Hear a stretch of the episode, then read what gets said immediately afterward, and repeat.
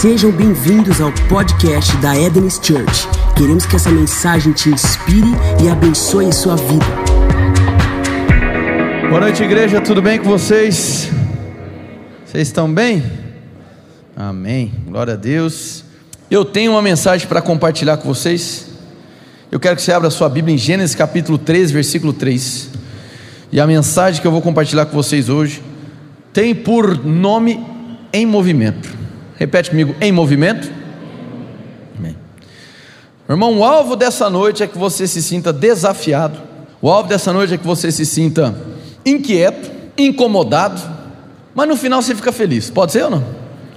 Mas até o fim, o alvo é você ficar com raiva de mim. Aí depois você pede perdão e segue sua vida. Pode ser? Gênesis 3, 3, 13, 3. Gênesis 13, versículo 3.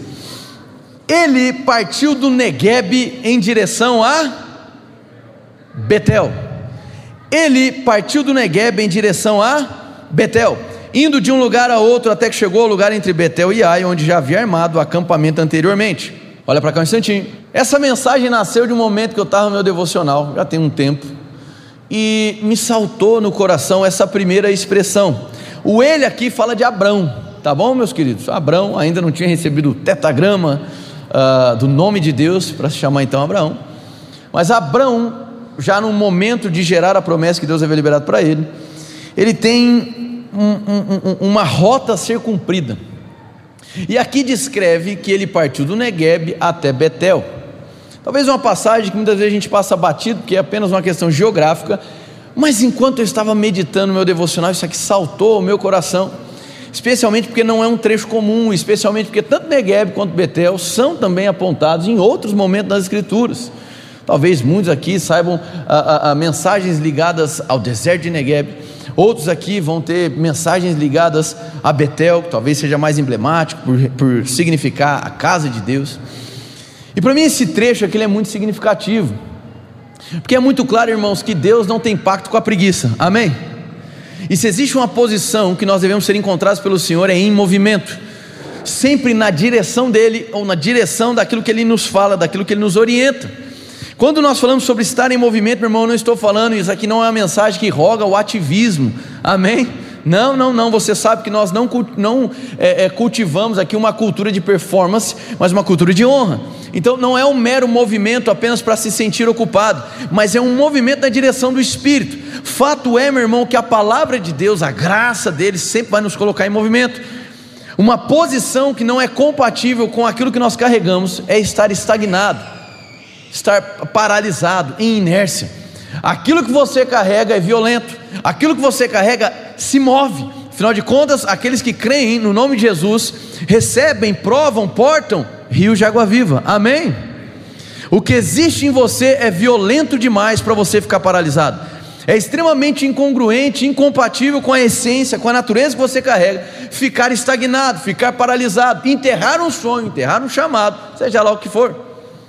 A mensagem de hoje, meu irmão, é para te desafiar. E se porventura você está paralisado ou desacelerando, hoje é uma mensagem para você voltar a acelerar e para você ser lançado.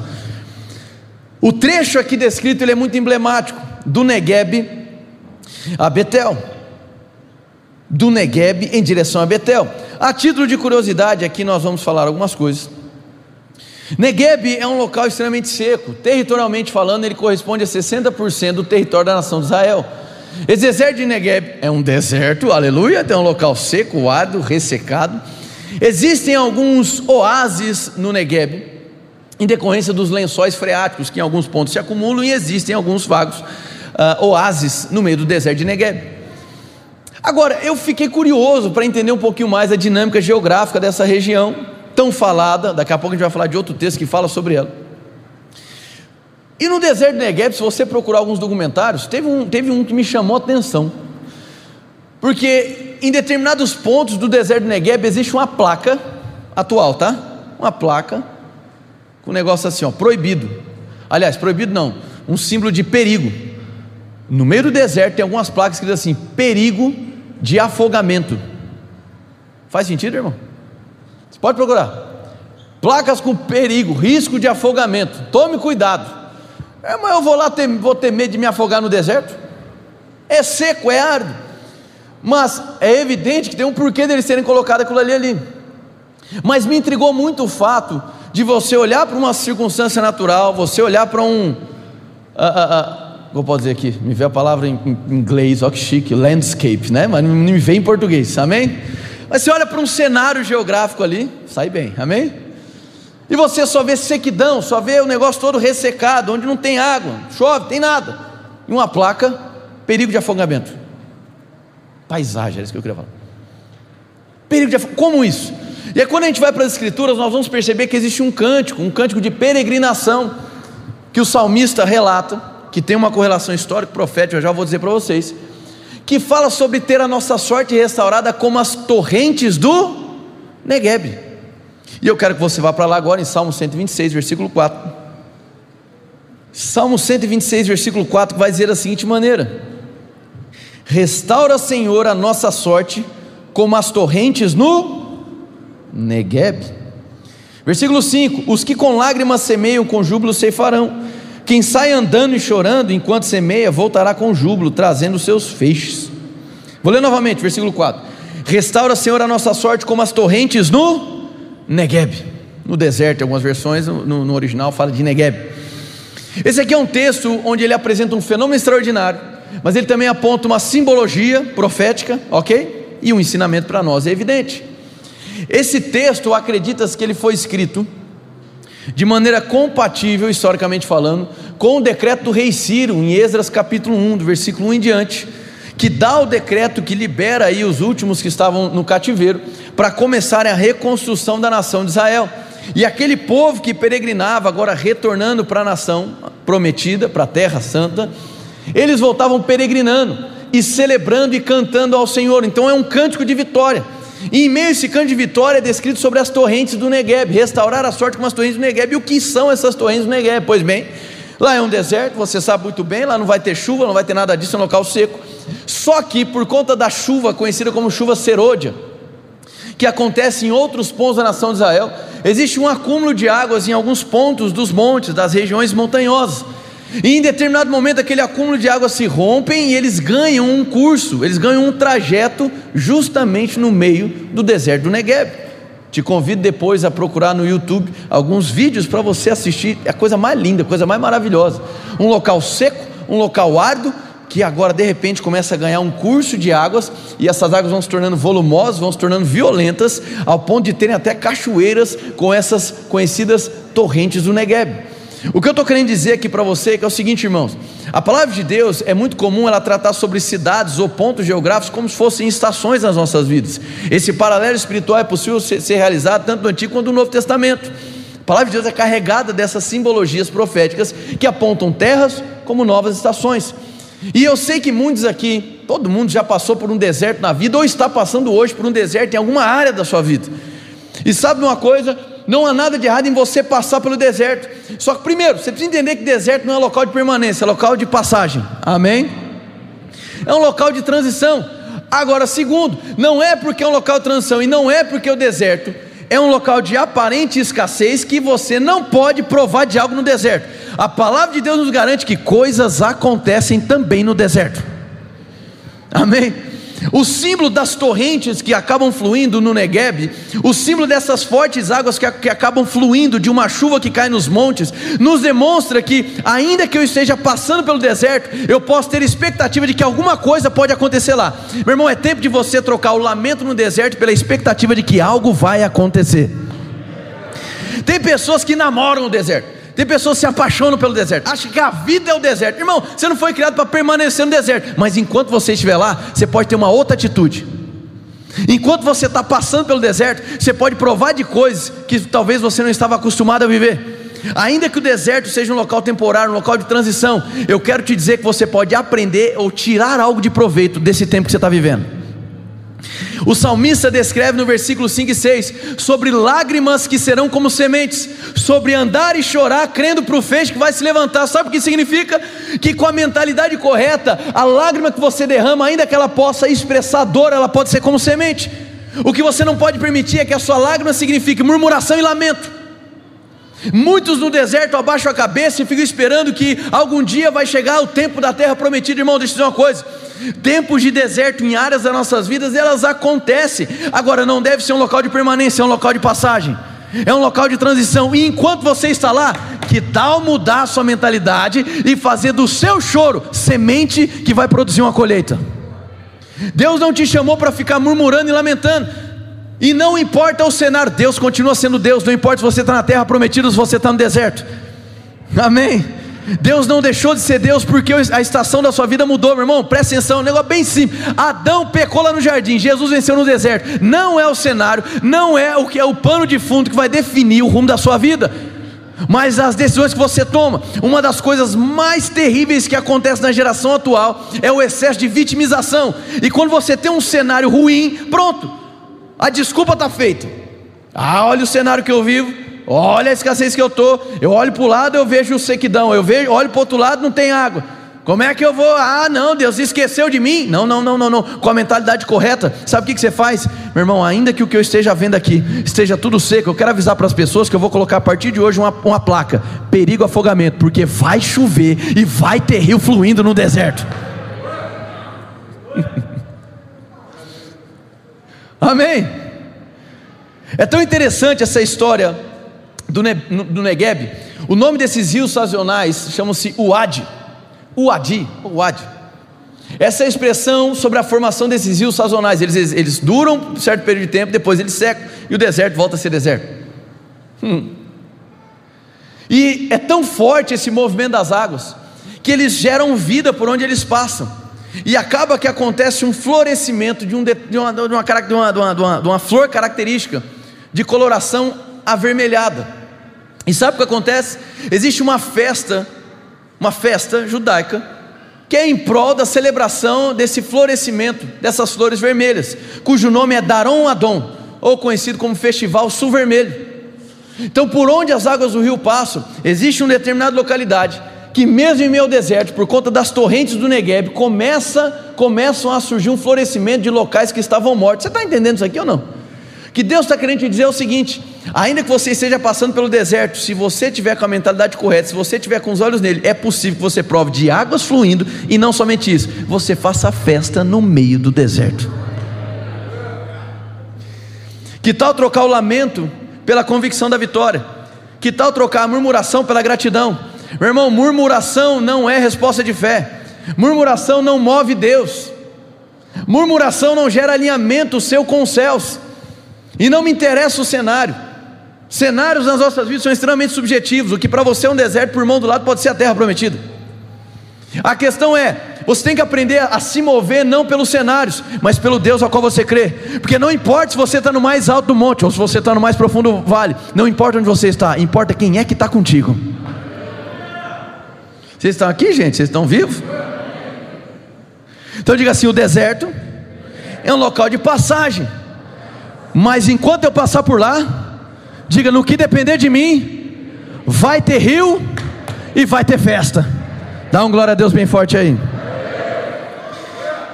Isaías 35:1 vai dizer: O deserto e a terra se alegrarão, o ermo exultará e florescerá como o narciso. Oi, rapaz, acabei de ser salvo. Obrigado, meu irmão. Glória a Deus. Mais uma vez, Isaías 35, o deserto e a terra se alegrarão, o ermo exultará e florescerá como narciso. Eu quero que você olhe para a pessoa que está do seu lado, você vai dizer assim: meu irmão, fique atento e não desperdice nenhum momento. Agora você vai falar com um tom profético e diga assim: coisas acontecem no deserto. Se você recebeu, dá um glória a Deus. Então, por mais paradoxal que possa parecer, e por mais temporário que possa ser, o deserto é um local de semeadura e não de lamento. Derrame lágrimas, mas não murmure. Derrame lágrimas, mas seja grato. Derrame lágrimas, mas concentre-se na esperança, porque as lágrimas podem ser sementes. Só que foi descrito que ele teria que partir do Negueb para onde? Obrigado por acompanhar a mensagem, meus irmãos. Diga Betel. A Betel. E Betel, talvez muitos conheçam a definição de Betel no hebraico. a junção de duas palavras, Bet e El. El, você já sabe, é Deus, amém? E Bet vem derivado da palavra Bait no hebraico, que significa casa ou habitação. Então a junção Bet El significa casa de Deus ou habitação de Deus. E essa citação sobre Betel, ela não é realizada apenas aqui em Gênesis, muito pelo contrário, existem outros textos. E nós vamos navegar por esses textos. O que eu quero que você entenda até esse momento da mensagem é que talvez você se identifique com a fase de deserto na sua vida. E a primeira coisa que eu tenho para te dizer é: não pare, não desista, esteja sempre em movimento. Deserto é local de passagem. Se você montar tenda e estacionar ali, meu irmão, não é que Deus quer que você permaneça para sempre no deserto, é porque você está definindo isso para a sua, sua vida. E pode dizer uma coisa: murmuração vicia, viu? Murmuração, reclamação, lamento vicia e contamina o ambiente da sua casa, e contamina aquilo a, a tua mentalidade. É viciante. Tem pessoas que constroem altares de murmuração nas suas casas e querem ver mudanças, querem ver o rio de Deus.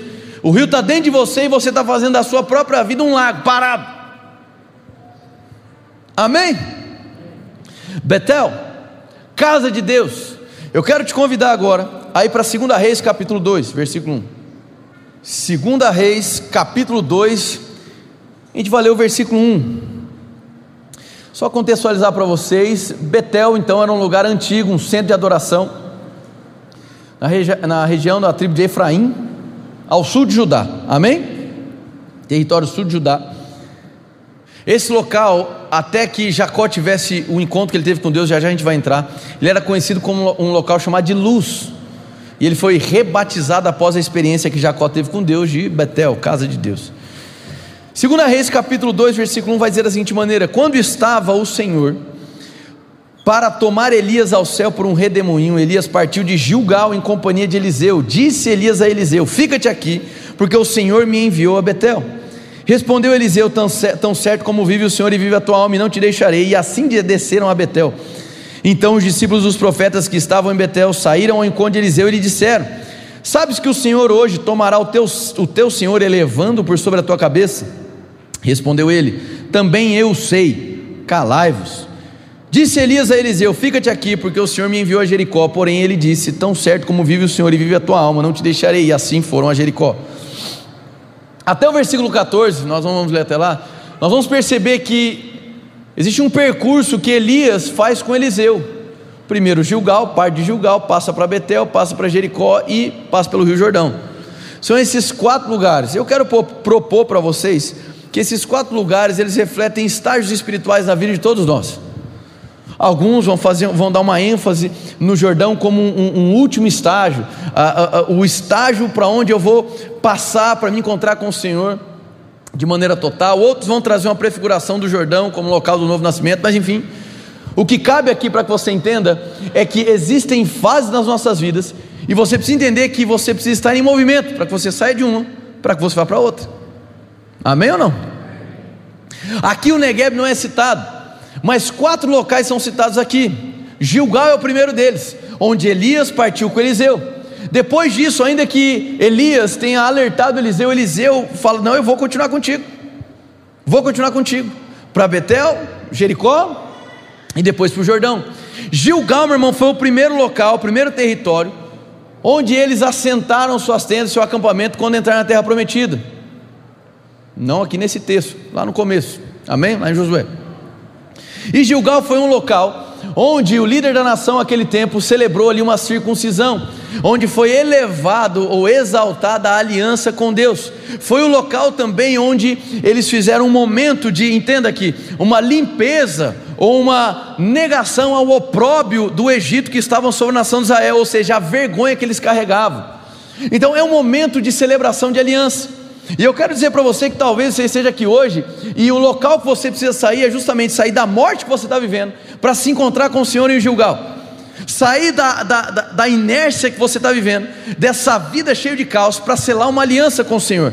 Talvez o segundo estágio da vida que você talvez busque encontrar, ou você está procurando hoje, é um local onde o que você está procurando é um aprofundamento e uma consciência da presença do Senhor. Betel fala da casa de Deus, Betel fala dessa constância de convicção da presença. Amém? O terceiro lugar que é Jericó, em Josué 6,16, vai nos falar descrevendo Jericó, exaltando Jericó como um local de batalha. E é fato, meu irmão, que todos aqueles que têm uma aliança com o Senhor, todos aqueles que caminham se aprofundando no Senhor, batalhas se levantam, sim ou não? Mas Deus nos demonstra que o surgimento de batalhas em estações e fases das nossas vidas não é o fim. Muito pelo contrário, olhando para Davi, nós vamos perceber que ele afrontou a afronta diante dele. E toda vez que nós afrontamos a afronta que está diante de nós, a afronta do inimigo, a batalha diante de nós, meu irmão, quando nós afrontamos, nós temos vitória e nós provamos do maior rompimento das nossas vidas. Porque sempre por trás de uma grande afronta existe um grande rompimento. Isso é bíblico. Talvez a fase que você está peregrinando hoje é saindo de um local, não deixando ele, mas carregando aquela convicção da presença, da qual você se sente o maior vigor espiritual, físico, mental, para enfrentar as batalhas que estão diante de você. Muitas vezes surgem batalhas e você fala, puxa vida, acho que eu não dou conta. E o diagnóstico muitas vezes não é que você não tem força, é que você não tem convicção da força que você carrega. A Bíblia ainda fala de um quarto estágio, de um quarto local, esse local do Jordão o local onde você faz a travessia. Repete comigo: travessia. E aqui eu disse para vocês: alguns vão interpretar a travessia como uma nova estação. Eu vejo essa travessia mais uma figura escatológica de fim dos dias, onde chega o estágio final para que você seja tomado pelo Senhor. Foi o que aconteceu com Elias, amém? Quantos aqui creem que vão ser tomados pelo Senhor? a questão é: aonde você está e para onde você está indo? A visão geral da mensagem de hoje é do, do, do Negueb a Betel. Mas talvez você seja alguém como Eliseu hoje, ou como Elias, passando de, de fase em fase para fazer um grande panorama da sua vida. Aonde você está hoje? Aonde você se encontra? Outro ponto que, a bem na verdade, foi a primeira coisa que Deus falou comigo no meu devocional, que daí surgiu, floresceu toda essa mensagem. Quando eu estava meditando sobre isso, a primeira coisa que me veio não foi nem toda essa mensagem que estou pregando para vocês, mas uma pergunta que Deus me fez. Ele falou assim: Henrique, presta atenção. Abraão não caminhou sozinho do Negueb a Betel. Tinham pessoas com ele. Ele levou pessoas consigo. Elias levou Eliseu de Gilgal até Betel. Aí ele me perguntou: quantas pessoas você tem hoje como amigos na sua vida que estão te levando para Betel? Essa é a pergunta que eu faço para você hoje, que foi a pergunta que Deus me fez no meu devocional. Quantas associações você consegue olhar e dizer assim: essa é uma associação que está me levando para Betel? Talvez existam associações que estão pesando a sua vida, estão atrasando a sua caminhada, mas existem associações que vão te apontar para um local onde a consciência e a convicção da presença são muito intensas. E você precisa cercar de pessoas que, ainda que estejam no deserto, estão apontando para você: oh, o, nosso, o nosso alvo é lá, é Betel. Tem pessoas que talvez estejam no, no primeiro dia da sua caminhada, mas parece que se esquecem depois do dia que você encontrou Jesus, meu irmão. Você precisa de pessoas do seu lado que vão estar tá te puxando para um nível de intimidade e consciência da presença constantes na sua vida. A ideia de Deus não é viver de encontro em encontro contigo, um no domingo, outro no domingo, outro na conferência, outro no retiro. A ideia de Deus na nova aliança não é mais ser o Deus das intervenções, ainda que Ele intervenha. Mas a ideia de Deus na nova aliança é ser o Deus do relacionamento. Não se relacionar com o Senhor na nova aliança é o maior desperdício que você pode fazer na sua vida. Então eu te pergunto: quais são as associações que estão apontando para Betel? Quais são as amizades que você tem hoje que te puxam para a consciência da presença, que te conectam com a convicção de que a presença é real? Betel, meu irmão, não é apenas um lugar físico, já já vamos definir bem o que é Betel hoje. Mas quantas pessoas hoje te jogam, te empurram, te direcionam para uma proximidade com a presença? Você precisa de pessoas, assim como Eliseu tinha Elias, você precisa de pessoas como Elias na sua vida, que vão te puxar de um ponto A para te levar para um ponto B. Só que esse ponto B é Betel. Talvez seja um bom momento para você fazer um exame na sua vida sobre as associações que você tem realizado, sobre as conexões que você tem. Existem pessoas que talvez até goste de passar tempo, mas que quando abrem a boca, ou quando então vão compartilhar alguma coisa, é só murmuração, é só lamento, ou é só, a, a, a, só denigre a vida de outras pessoas. Eu posso te dizer que é providencial você ter pessoas que vão te levar para Betel. Da mesma maneira como você tem que ser Elias na vida de outras pessoas e levar os outros para Betel também. Cadê seu amém agora? Quatro estágios: Gilgal, Betel, Jericó e Jordão. Aonde você se encontra e para onde você está indo? O reino de Deus nos coloca em movimento. E hoje eu creio que a presença de Deus está exposta para nós essa noite, para que você seja abalado, para que você fique inquieto, para que você volte a caminhar. Quanto mais paralisado você fica, mais lamento, mais murmuração, e mais uma vez, não estou rogando aqui um, um, um, ativismo, apenas se ocupar por ocupar, virar um ativista gospel, a ideia não é essa, você sabe que nossa igreja não, não, não cultiva a cultura de performance, aqui nós valorizamos uma cultura de honra. Então não é apenas o fazer por fazer, mas é fazer porque a direção está clara. Vai lá para Gênesis capítulo 28. Gênesis capítulo 28, versículo 18. Se você chegou lá, diga amém. Vamos lá então. Tendo se levantado Jacó cedo de madrugada, tomou a pedra que havia posto por travesseiro e a erigiu em coluna, sobre cujo topo entornou azeite. E ao lugar, cidade que outrora se chamava Luz, deu o nome de Betel. Fez também Jacó um voto dizendo: Se Deus for comigo e me guardar nessa jornada que empreendo, e me der pão para comer e roupa que me vista, de maneira que eu volte em paz para a casa de meu pai, então o Senhor será o meu Deus, e a pedra que erigi por coluna será a casa de Deus, e de tudo quando me concederes, certamente eu te darei o dízimo. Olha para cá. Então aqui é o momento subsequente ao despertar de Jacó. Ele havia chegado no local, havia se deitado, feito um travesseiro, um, um, uma pedra de travesseiro, dormiu sobre ela e teve um sonho. Deus abriu um sonho para ele, onde Deus abria os céus, diga céus abertos.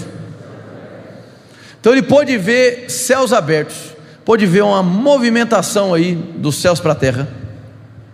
E quando ele desperta, ele pega aquela pedra, e ele estabelece aquela pedra como coluna, e ele derrama o que sobre essa pedra? Azeite. Betel então carrega muitos simbolismos para nós aqui, de fato é a casa de Deus. Agora vamos um pouquinho mais profundo. Primeiro elemento que eu quero destacar para vocês são os céus abertos. Diga céus abertos novamente. Quem abre os céus é Deus, meu irmão. Diga Deus. Amém. A gente vê o primeiro personagem da Trindade envolvido. Segundo ponto, aí fala de uma pedra que foi estabelecida ou erigida como coluna. Uma perguntinha bem rápida aqui para vocês: quem se lembra de uma pedra fundamental que virou coluna da igreja? Diga Jesus. A pedra aqui é uma prefiguração da pedra fundamental ou pedra angular que é Cristo. Só que tem um terceiro elemento importante para nós aqui: o azeite. Aleluia. Se já falamos de Deus, já falamos de Jesus, quem é o terceiro componente da Trindade, que tem muitos paralelos na Bíblia com, com, com azeite, com a unção? Quem? Espírito Santo. Betel é esse local de consciência plena da Trindade. Betel é esse local de consciência plena da paternidade de Deus, do sacrifício e ressurreição do Filho e da amizade e auxílio do Espírito Santo. Cadê você agora aqui? Ir para Betel significa rumar para um nível de intimidade e conhecimento e convicção da presença, da qual ninguém mais rouba de você a convicção de que Deus é teu Pai, ninguém rouba a convicção de você de que Jesus morreu no seu lugar, pagou os seus pecados, levou sobre si toda maldição, rasgou o escrito de dívida. É um local onde a convicção de que o Espírito Santo de Deus é real habita em você e te guia em toda a verdade. Betel, meu irmão, é o local onde a Trindade se revela em sua plenitude. Você está aqui ou foi embora? Aqui é tão interessante, meu irmão, a prefiguração que carrega o texto de Betel. Porque nós vamos perceber que existe uma progressão na revelação sobre esses elementos: céus abertos, pedra e azeite ou óleo. E eu quero destacar outro elemento para você. Se a gente olhando para o Antigo Testamento, a gente consegue perceber céus abertos, pedra e azeite. Eu diria que olhando para a vida de Cristo, nós veremos a mesma coisa. Eu quero te convidar para ir para Mateus capítulo 3, versículo 16. Mateus capítulo 3, versículo 16. Aleluia. Vamos ler a partir do versículo 13, pode ser? Então veio Jesus da Galiléia ao Jordão para ser batizado por João. João, porém, tentava impedi-lo, dizendo: Eu preciso ser batizado por ti, e vens tu a mim? Hum. Jesus, porém, lhe respondeu: Deixa por agora, pois assim nos convém cumprir toda a justiça. Então concordou João. Assim que Jesus foi batizado, saiu logo da água, e nesse instante o céu se, diga céus abertos. A gente já tem dois elementos da Trindade envolvidos aqui. Primeiro Jesus Cristo, segundo aquele que abre os céus. A Bíblia fala ainda, como nós escrevemos, sobre a pedra fundamental.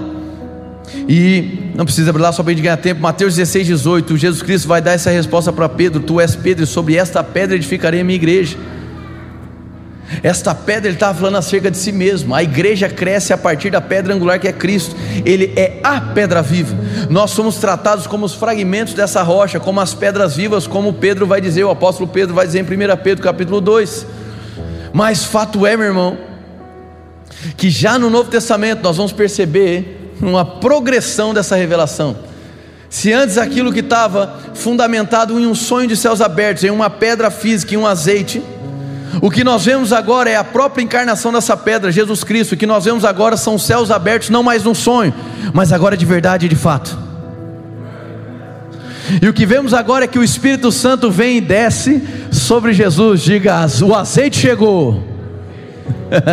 então nós temos Deus, Jesus envolvido, a Trindade se envolvendo com esse momento.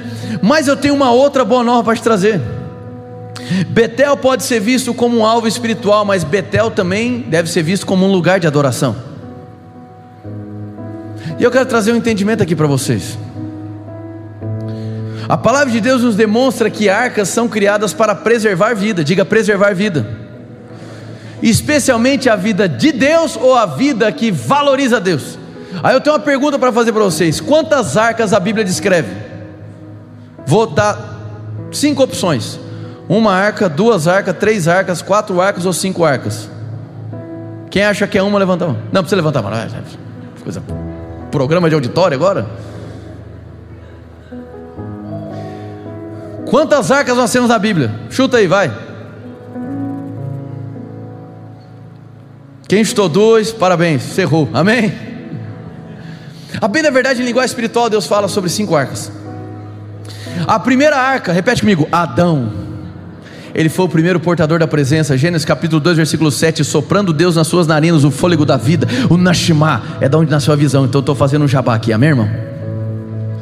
O fôlego da vida, a inspiração divina, o Espírito, ele se torna um portador da presença. Essa é a primeira arca. Segunda arca, essa você conhece bem, já até viu no cinema. Qual que é? A arca de quem, irmão? Moisés, Abraão ou Noé? Vai lá. Parabéns, amém? A arca de Noé. Gênesis 6, 6, 7, 8 vai começar a descrever sobre a história de um dilúvio, do rompimento das águas, das fontes do grande abismo e etc. E fala de uma arca. E o material, material utilizado para construir essa arca foi o mesmo material utilizado para construir a arca da aliança. Amém? A arca tem um modelo para que o que está do lado de fora não contamine o que está do lado de dentro, e o que está do lado de dentro não seja contaminado pelo que está do lado de fora. A arca tem a finalidade de preservar vida, diga novamente: preservar vida. Muito bem, essa foi a segunda arca preservou a família, que agora teria a missão de restaurar uma civilização. Glória a Deus. Aí nós chegamos à terceira arca, a arca da aliança. Essa arca agora toda cheia de detalhes descritos pelo próprio Deus, sobre como ela seria betumada, de ouro e etc., por dentro, por fora. Três tipos de elementos diferentes que estariam dentro dessa arca. Sobre ela, o propiciatório. Ali seria oferecida a, a, o sangue de apaziguamento uma vez por ano pelo sumo sacerdote. A arca da aliança era a prefiguração máxima da própria presença de Deus. O local de encontro era ali, a arca da aliança, o símbolo maior da presença de Deus. Aonde ela chegava, é, havia prosperidade. Aonde a arca chegava, existia vitória, frutificação. A arca para o povo de Israel era, era a revelação da presença de Deus. A arca preserva a vida, amém? Só que a Bíblia fala de mais dois tipos de arca. O quarto modelo de arca, esse foi maravilhoso. E a bem da verdade ele tinha um nome, chamava-se Jesus Cristo, conhecido por muitos como Emanuel, Deus conosco. E Jesus Cristo, mesmo sendo Deus, não teve por usurpação ser igual a Deus, antes se esvaziou. Ele, ele conteve os seus atributos divinos para andar como homem, vencer como homem, ressuscitar como homem. Quem pode dar glória a Deus? Ele andou aqui na terra, mas foi conhecido como o último Adão, carregando a presença. Ele não era movido por coisas perecíveis, mas era movido pela presença. Ele era a quarta arca da história bíblica e ele veio se sacrificar agora para um novo modelo de arca.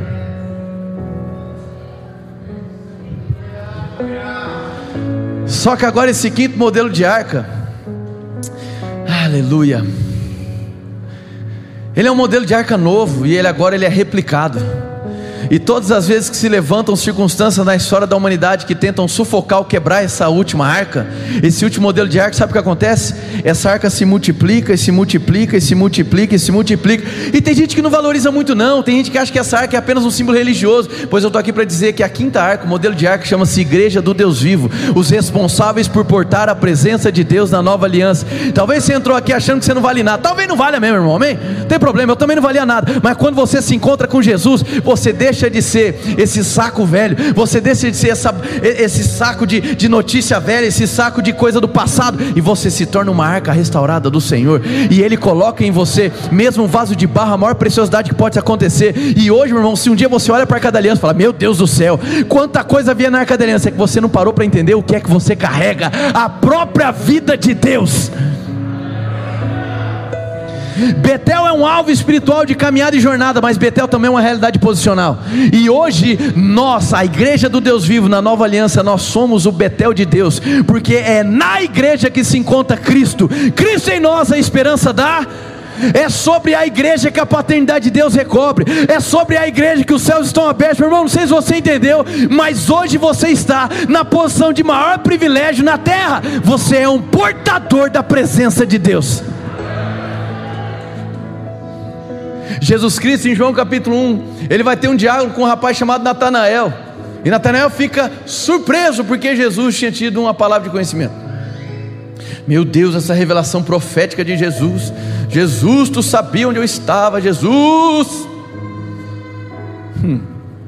Aí Jesus falou assim: Natanael, sabe de nada. Só faltou Jesus falar: Ó, oh, dente de leite, Natanael. Meu irmão, a partir de agora, céus abertos, anjos subindo e descendo.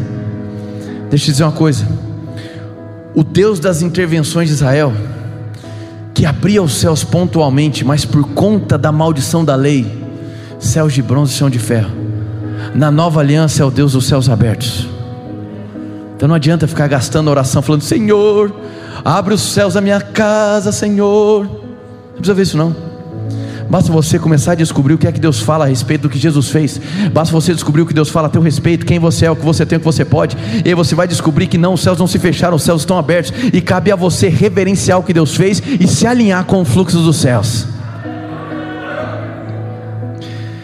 Porque quanto mais você conhece quem Ele é, mais você vai descobrir quem você é, o que você tem, o que você pode. E aí você vai perceber que muitas das suas orações não são respondidas, porque na verdade a resposta já chegou há dois mil anos atrás. Como é que você vai ficar esperando agora em 2020 o que já chegou há dois mil anos atrás? Já chegou, já é teu. Toda maldição já foi quebrada, o pecado já foi aniquilado. Você agora é amigo de Deus, você agora é um filho de Deus, você tem lugar à mesa dele. Você não merecia nada, mas Ele te tornou merecedor por causa do sangue dele.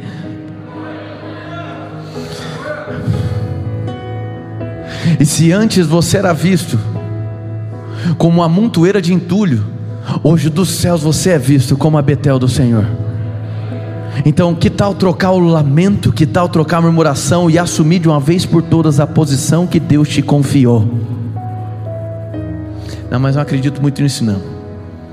Se aconteceu os céus abertos, no sonho de Jacó, se aconteceu os céus abertos, com Jesus se batizando, eu quero que tenha céus abertos sobre a igreja. Oh, vamos lá. Atos capítulo 2, versículo 2: E veio do céu um som como de um vento impetuoso. Isso era o selo de que não havia mais restrições entre o terceiro céu e o primeiro céu. Que agora o que fluiria do terceiro céu, do trono de Deus, chegaria no primeiro céu do firmamento onde nós vivemos. Isso foi ratificado pelo apóstolo Paulo em Efésios capítulo 1, quando ele disse que nós estamos assentados juntamente com Cristo, à destra de Deus. Eu não sei se você entendeu, meu irmão, mas ainda que o seu propósito ele seja, seja desdobrado no céu do firmamento, que é onde nós estamos, espiritualmente falando, a nossa posição não é mais no primeiro céu e nem no segundo céu, mas juntamente com Cristo no terceiro céu. Hoje a igreja é essa junção entre céus e terra, porque nós somos o corpo de Cristo aqui na terra, nós nos movemos pelo Espírito Santo que foi liberado sobre nós. Lembra do azeite? E hoje nós estamos na aliança dos céus abertos. Deus abriu os céus e não estão mais fechados. Você pode cooperar com os céus aqui na terra. Quem pode dar um glória a Deus por isso? Então eu lhe pergunto hoje: aonde você está? Para onde Deus está te levando? Qual é o próximo passo da sua vida? Quais são as associações que te cercam? Se o alvo não for Betel, se a consciência não for Betel, é bom você começar a examinar algumas questões da sua vida. O alvo era te desafiar. Quem aqui está se sentindo confrontado nessa noite? Vamos ver, vamos ver, vamos ver, vamos ver. Deixa eu te dizer uma coisa, irmão. Deus não tem pacto preguiçoso. Você não vai provar de nada enquanto você ficar parado.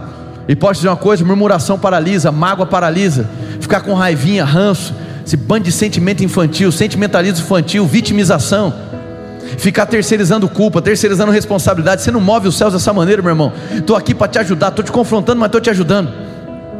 Sai dessa capa de autocomiseração, sai dessa veste de lamento, sai dessa veste de reclamação. Olha para frente para a nova estação da sua vida.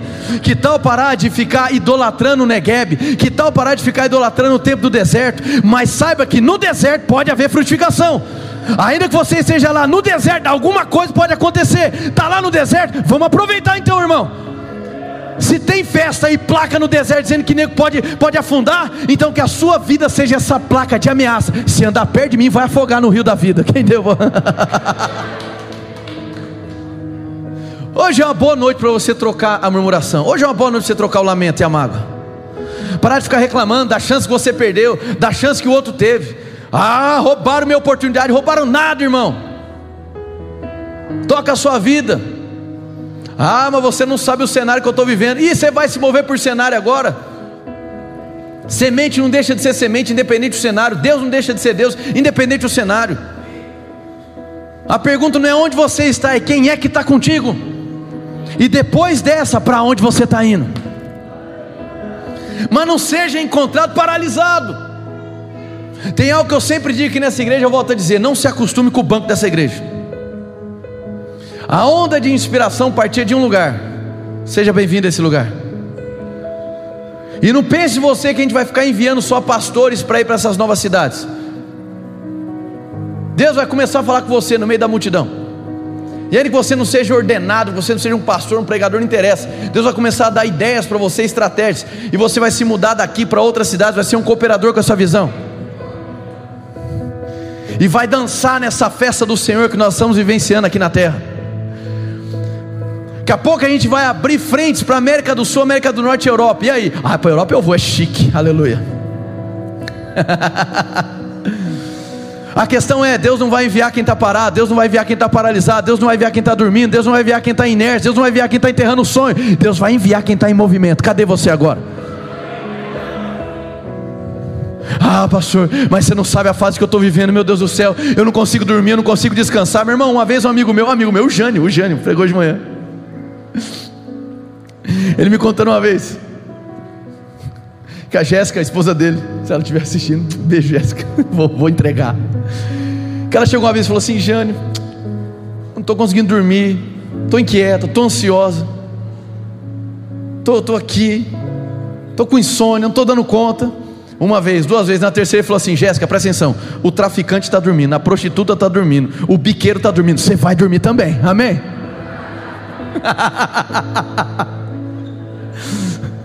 Olha para a pessoa que está do seu diga assim: você vai dormir também. Meu irmão, eu sei que existem momentos nas nossas vidas, tratamento de choque, né? Eu sei que existem momentos nas nossas vidas que nós precisamos muitas vezes assumir uma cautela, isso ditado pelo Espírito Santo, amém?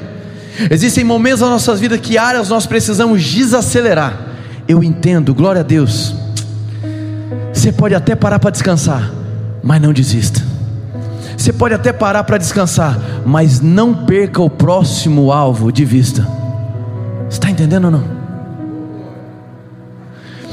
Eu percebo claramente que Deus está mexendo com estruturas internas hoje aqui, mexendo com sonhos, chamados e famílias.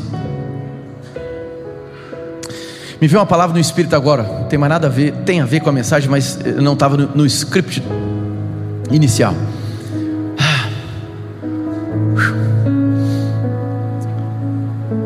Homens que são casados, deixa eu dizer uma coisa. Você quer provar de paz e segurança no seu lar? Comece a liderar a sua família em direção a Betel. Agora, você não vai conseguir levar a sua família num lugar onde você não conhece. Se você não conhece Betel, ou seja, esse lugar de intimidade e de consciência da presença, não queira levar sua esposa e seus filhos lá.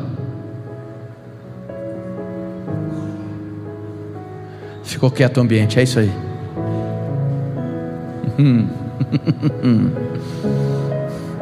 Eu vejo Deus chacoalhando homens casados aqui essa noite, para começar a trazer um norte para suas casas, para começar o referencial de vida no espírito, que a sua esposa e seus filhos tanto precisam.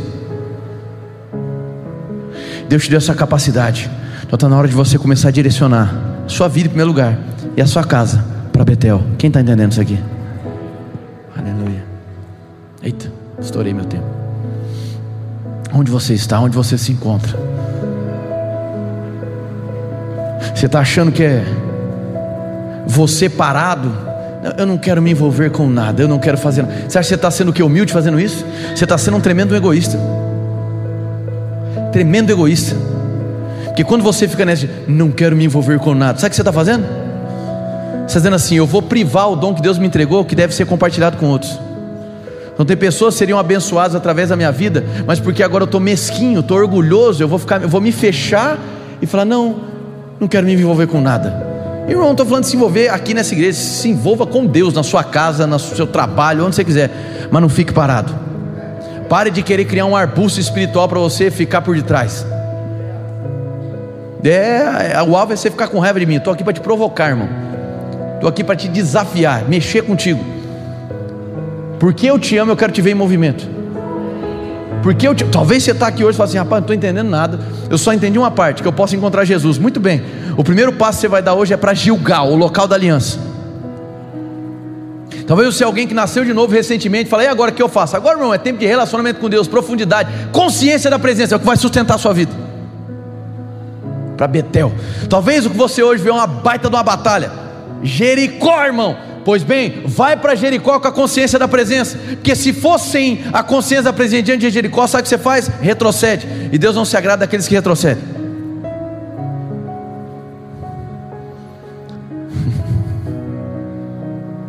Aonde você se encontra? Quem é que te cerca? Para onde você está indo?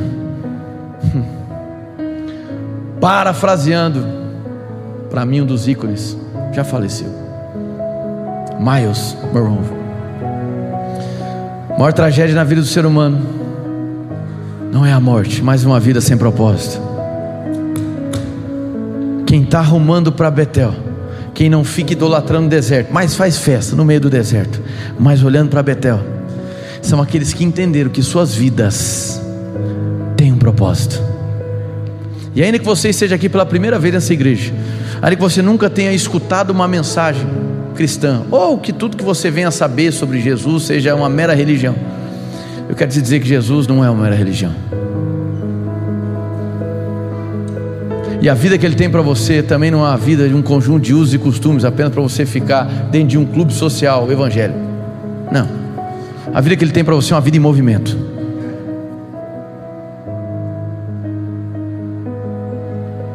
Então, que tal fazer essa noite, a noite onde você vai, entre aspas aqui, tá?